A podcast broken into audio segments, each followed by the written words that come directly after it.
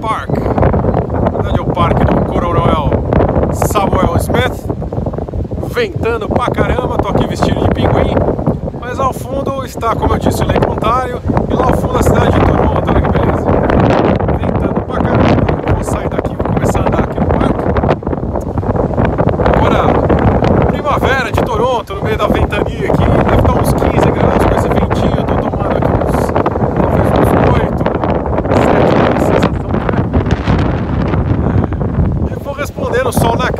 quem reclamou dos meus óculos escuros, né?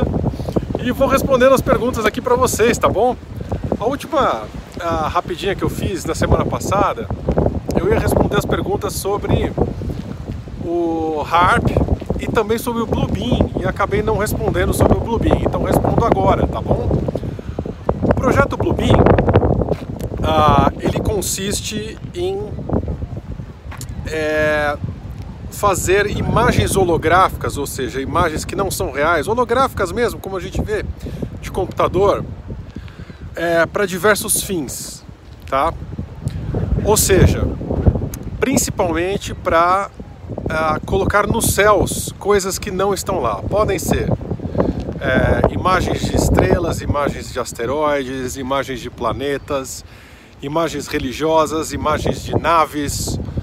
O que o pessoal da teoria conspiratória, qual nós nos relacionamos muito bem, é, diz é que o projeto Bluebeam ele vai ser usado para é, fazer uma invasão fake alienígena, ou seja, uma invasão que na verdade não está acontecendo. Então seriam imagens holográficas dessa invasão para que houvesse uma mobilização mundial, principalmente na criação de um exército mundial, tá? Para que toda a humanidade é, se unisse, se rendesse é, a um propósito que seria ir contra essa invasão alienígena, digamos assim. E a gente pode discutir é, quais seriam os objetivos, o que, que o governo secreto ganharia com isso, ou não, enfim. Ah, mas esse não é o propósito de hoje. O propósito de hoje é explicar o Bluebeam. Então o Bluebeam está explicado. mas podem enviar suas perguntas se ainda houver algumas dúvidas, tá bom? Eu vou aqui para vocês acompanharem. Acho que se eu virar muito vai ficar muita ventania.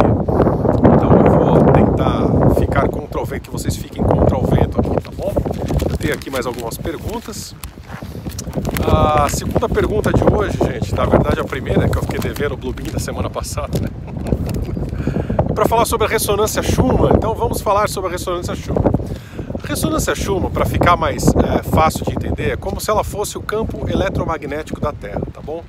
Gente sabe que todos nós, seres vivos, temos nosso campo eletromagnético e esse campo tem uma pulsação em hertz, ou seja, ciclo por segundo. Isso aqui é o hertz, tá? Ciclo por segundo. Então, a ressonância Schumann foi descoberta, é, se eu não me engano, lá pelos anos é, 60 mais ou menos, se não me falha a memória, e identificou esse campo magnético da Terra, né?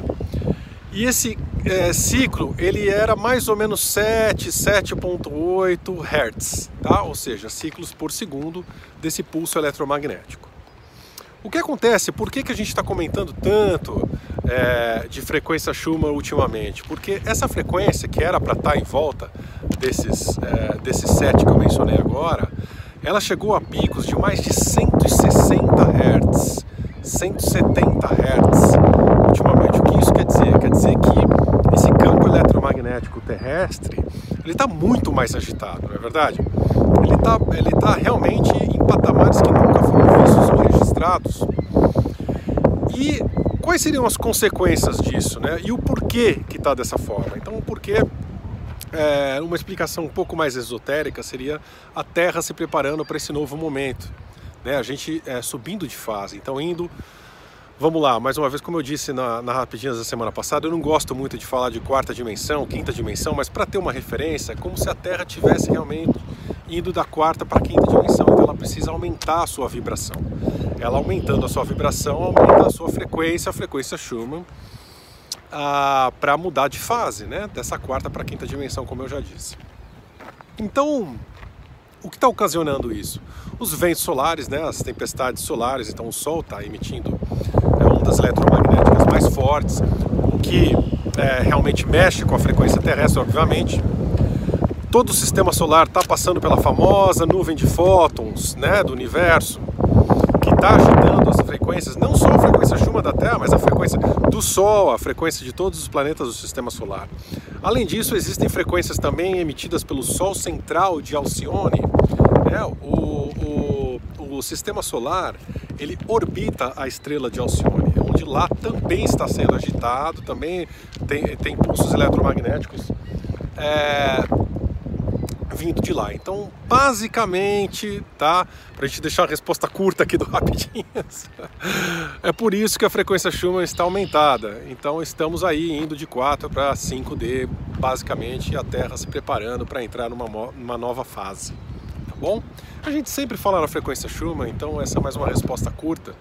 Mas é, vamos falando mais nas lives, vamos falando mais em outras rapidinhas, tá bom?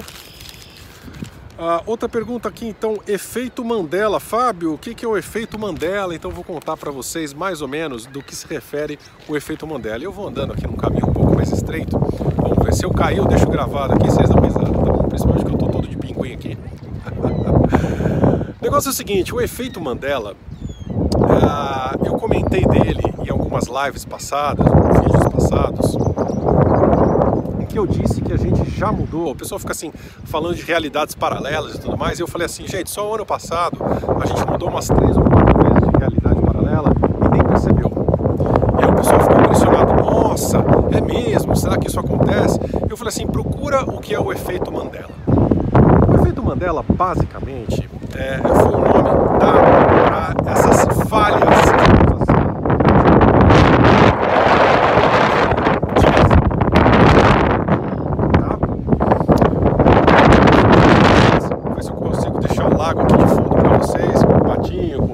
olha só que beleza. Ah, essa falha, primeiro, é, o nome é de Mandela porque houve debates de quando o Mandela foi preso e se o Mandela morreu na prisão ou morreu depois que saiu da prisão.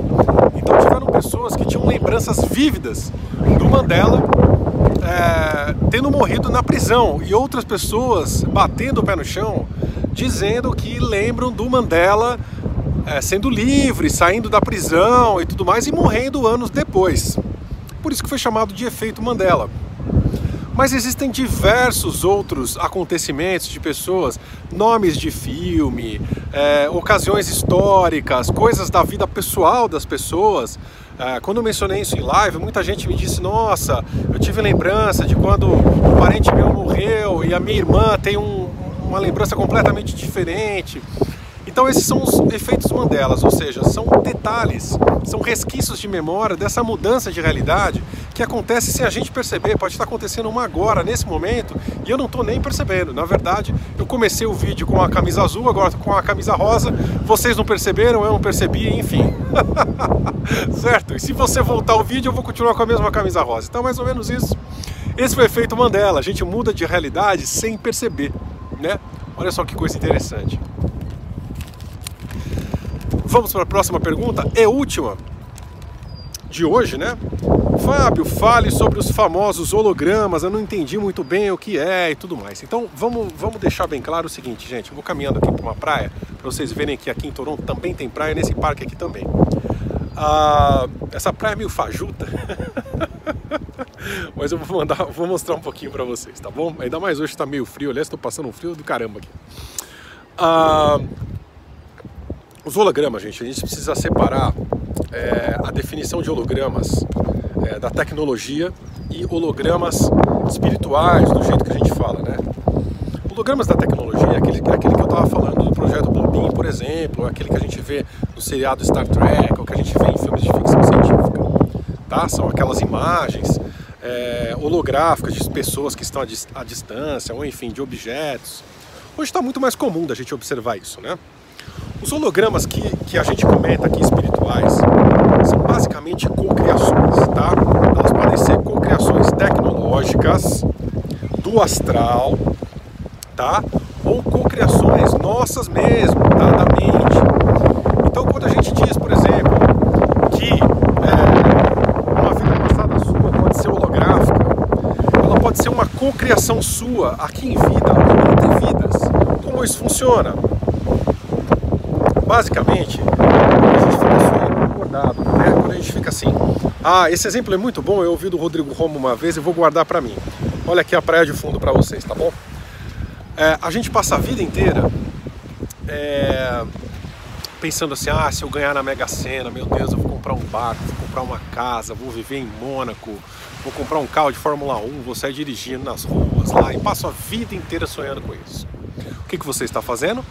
Co-criando esta realidade. Só que essa realidade, ela não vai ser é, materializada nessa vida agora que você está vivendo. Ela vai virar um holograma na sua vida. Então, quando você desencarna, quando você morre, para onde você vai? Para sua cocriação. Ou seja, você vai ser um milionário lá no astral. Tudo mentira. Você que cocriou, tá?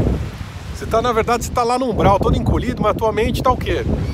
Viajando naquela, naquela mansão, naquele carro, naquele carro de Fórmula 1 que você tanto passou a vida inteira desejando e cocriando e tudo mais. Então, este é um holograma, isso é viver um holograma, isso é viver uma encarnação. Podem ser encarnações inteiras, inteiras, vidas inteiras, de você nascer até você morrer dessa forma. Isso também pode ser implantado, esses hologramas também podem ser implantados tecnologicamente pela turma que gosta de nos enganar, aqui que a gente menciona eles de vez em quando, não é verdade? Eles também podem implantar isso tecnologicamente na nossa memória espiritual, no nosso corpo energético, e fazer com que nós, é, com o objetivo que a gente tenha culpa, por exemplo, implanta a memória de que você foi Nero e colocou fogo em Roma. Então você quando desencarna, você quando se encarna, né? Ou você quando, quando acessa a memória de vidas passadas, vê lá, eu fui Nero, coloquei fogo em Roma, agora eu tenho que eu tenho essa culpa, eu matei tanta gente, eu fiz mal para tanta gente, agora eu tenho que repor isso, eu tenho que voltar na Terra e continuar encarnando aqui para poder pagar toda a minha dívida. Quer dizer, é tudo mentira, você não viveu aquilo, por isso que eu digo que é muito perigoso a gente fazer terapias de vidas passadas, principalmente com quem não sabe o que está fazendo, porque a gente pode reviver um holograma, e vivendo um holograma, estamos absorvendo culpas que não são, são nossas, né? Ou seja, você não foi Nero porcaria nenhuma e a culpa não é sua. Esse é o perigo do holograma, tá bom, gente? Eu vou terminando o vídeo aqui no meio dessa ventania, mas falando para vocês o seguinte: Estou é, mostrando esse parque aqui, nesse dia que não está muito legal, choveu um pouco o dia inteiro. E também é excelente ideia, né? Vim aqui fazer esse vídeo agora. Vou mostrar para vocês um perrenguinho aqui do Fábio também, né? Esse parque aqui ele não é muito turístico, apesar dele ficar atrás da, é, de uma universidade, da Humber, uma das maiores universidades aqui de Toronto também. É, mas não é um lugar turístico, então eu prometi que ia levar vocês para alguns lugares que não são muito turísticos e trouxe vocês aqui pela primeira vez. O dia não tá tão bonito, tá ventando pra caramba, eu tô com frio, mas que vale a pena é a informação do vídeo, não é verdade, gente? e vou fazer outros vídeos com vocês é, em outros lugares, em dias mais bonitos, em, é, enfim, com outras paisagens, tá bom? Semana que vem a gente volta com mais rapidinho. Beijo para vocês. Tchau, tchau, gente. Até a próxima. Obrigado, viu?